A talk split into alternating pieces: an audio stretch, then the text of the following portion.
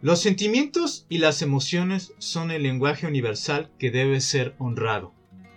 Son la expresión auténtica de lo que somos. Palabras de Judith Wright, poeta, ambientalista y defensora de los derechos aborígenes en Australia. Bienvenidos a su podcast Explorando la Conciencia. Yo soy Israel Aramburu. Este es el episodio número 5 titulado Emociones, Cuerpo, Mente y Ser en Movimiento. Acercarse a estudiar, comprender e incluso a vivir plenamente las emociones es una materia harto compleja y nunca definitiva. En un sentido muy amplio, usamos el término bienestar emocional para referirnos, por ejemplo, a que en una persona reina cierta alegría, tranquilidad y equilibrio en su vida. Pero en un sentido más estricto y más científico incluso, las emociones se refieren a fenómenos muy precisos.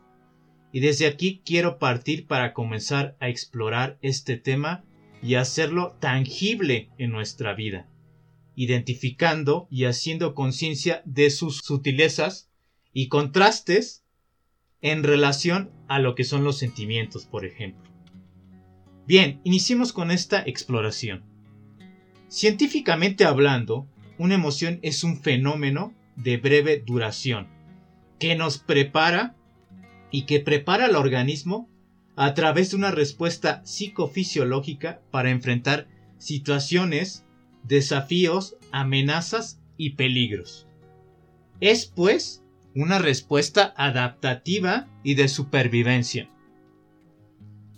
Es esencial comprender esto para quitarle la connotación negativa que solemos darle a muchas de las emociones, como por ejemplo son la tristeza, el enojo y el miedo, que solemos identificar no solo como emociones indeseables, sino como las malas del cuento.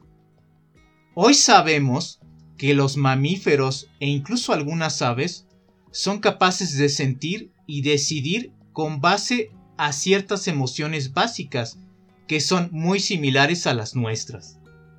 Así pues, la tristeza nos ayuda a adaptarnos a las pérdidas, el enojo a reconocer límites y el miedo a huir o a pelear. Hay muchas formas de clasificar las emociones, desde la psicología, el desarrollo humano o la pedagogía. Pero intentando seguir con esta lógica científica, usemos la categorización de Paul Ekman, un psicólogo e investigador estadounidense, que encontró con base a su trabajo transcultural, es decir, que hizo un estudio en diferentes culturas, diferentes regiones del mundo, con diferentes estilos de vida y diferentes creencias, y logró clasificar las emociones básicas y encontró que estas son universales, es decir, que todos los humanos, todas las personas las vivimos. Estas son enojo, tristeza, alegría o felicidad, sorpresa, asco, desprecio y la base emocional de la supervivencia, el miedo. De estas emociones básicas se derivan y se combinan muchas más como pueden ser la preocupación, el odio y el amor. Ahora bien, entre emociones y sentimientos hay ciertas diferencias esenciales que hay que destacar. Principalmente son estas. Entre emoción y sentimiento varía la intensidad. Las emociones son más intensas porque tienen que ver con la supervivencia. Los sentimientos, este es el número 2, son más duraderos son más largos. Recordemos que las emociones, al ser adaptativas y de supervivencia, responden a situaciones inmediatas, amenazas y peligros. El número 3 sería el proceso. Es decir, los sentimientos surgen de rememorar emociones. Son cognitivas. Hay un proceso de pensamiento. Si no hubiera una emoción básica no puede haber un sentimiento. Las emociones entonces permiten que se creen sentimientos a través del uso de la mente y de los procesos cognitivos. El número 4 sería que las emociones son generalmente adaptativas y los sentimientos son fundamentalmente evocativos. Los sentimientos tienen que ver con procesos mentales, con rememorar situaciones en las cuales vivimos una emoción intensa. Cabe señalar que ambas, tanto emociones como sentimientos, se mezclan y esta diferencia pues más bien es teórica y funcional porque nos ayuda a entender cómo funciona nuestro cuerpo, nuestra mente y nuestro organismo. Y esta es una reflexión importante que quiero que exploremos. Las emociones nos mueven. De hecho, en su origen etimológico, emoción viene de emovere, que se relaciona precisamente al movimiento. Y lo mismo ocurre con la palabra emotion en inglés, que significa motion, significa movimiento. Entonces las emociones y los sentimientos nos mueven, nos mueven hacia el mundo y hacia nosotros mismos, nos expanden o nos retraen. Y cuando digo mueven, me refiero al cuerpo, como una respuesta fisiológica del organismo, como la respiración, los músculos, el flujo sanguíneo, las sustancias como la glucosa, el cortisol, la noradrenalina, pero también nos mueven mentalmente porque activan a nuestro cerebro y la forma en que pensamos, evaluamos, clasificamos, recordamos y hasta en cómo aprendemos. Nuestro ser entero entonces se mueve, nos vemos tocados por las emociones. De hecho, nos guían muchas veces para lograr metas, pero también a veces nos secuestran, somos sus prisioneros. ¿Qué tan consciente eres tú de tus emociones, de tus sentimientos? ¿Te guían o te secuestran? Imagina esta breve historia. Te enojas con tu pareja y se enfadan. Pero el enfado permanece mucho tiempo en tu cabeza y lo traes rumiando todo el día el enojo se transforma y se vuelve preocupación. Esta preocupación, al producir tu cuerpo constantemente sustancias y químicos en el organismo, se vuelve un estrés constante. Tienes un episodio de gastritis, tensión muscular y esa noche no puedes dormir. Al día siguiente tenías un examen para el que no estudiaste y no descansaste adecuadamente, y que por tanto terminas reprobando. Así terminas más enojado, más frustrado, más preocupado y más triste y decepcionado. Pero resulta que al final, todo lo que llegaste a pensar, todo lo que te imaginaste y todo lo que te preocupaba, era solo un malentendido entre tú y esa persona. ¿Te ha pasado antes algo así? ¿Te das cuenta del impacto de las emociones en nuestra vida? Es así como una mala identificación, reconocimiento y gestión de las emociones y sentimientos terminan por hacernos pasar un mal momento.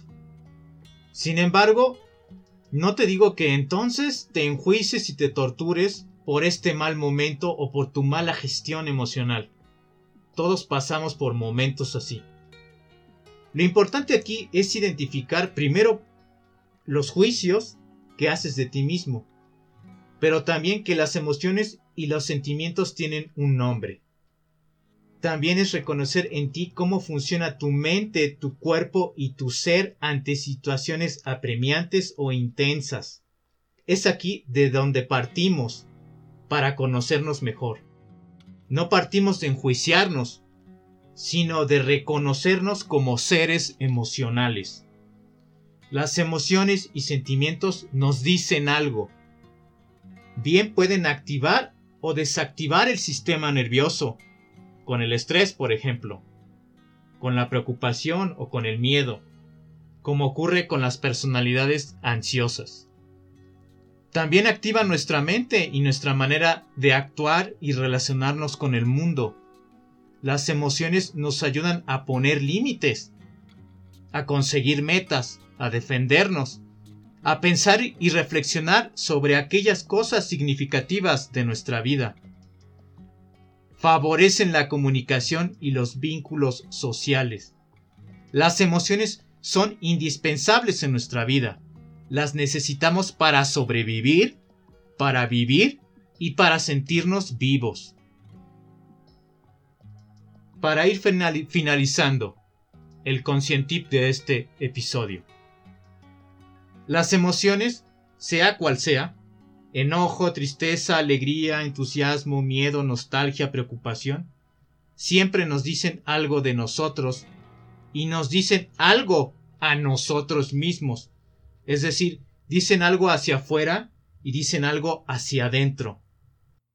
Te invito a que aprendas a identificarlas y a ser conscientes y expresarlas. Y finalmente a regularlas de una manera saludable en tus relaciones y contigo mismo. Cuando tengas episodios de mucha intensidad emocional, pregúntate, ¿cómo se sienta esta emoción? ¿Qué me está diciendo esta emoción o sentimiento de mí mismo? ¿Qué hay detrás de ellos?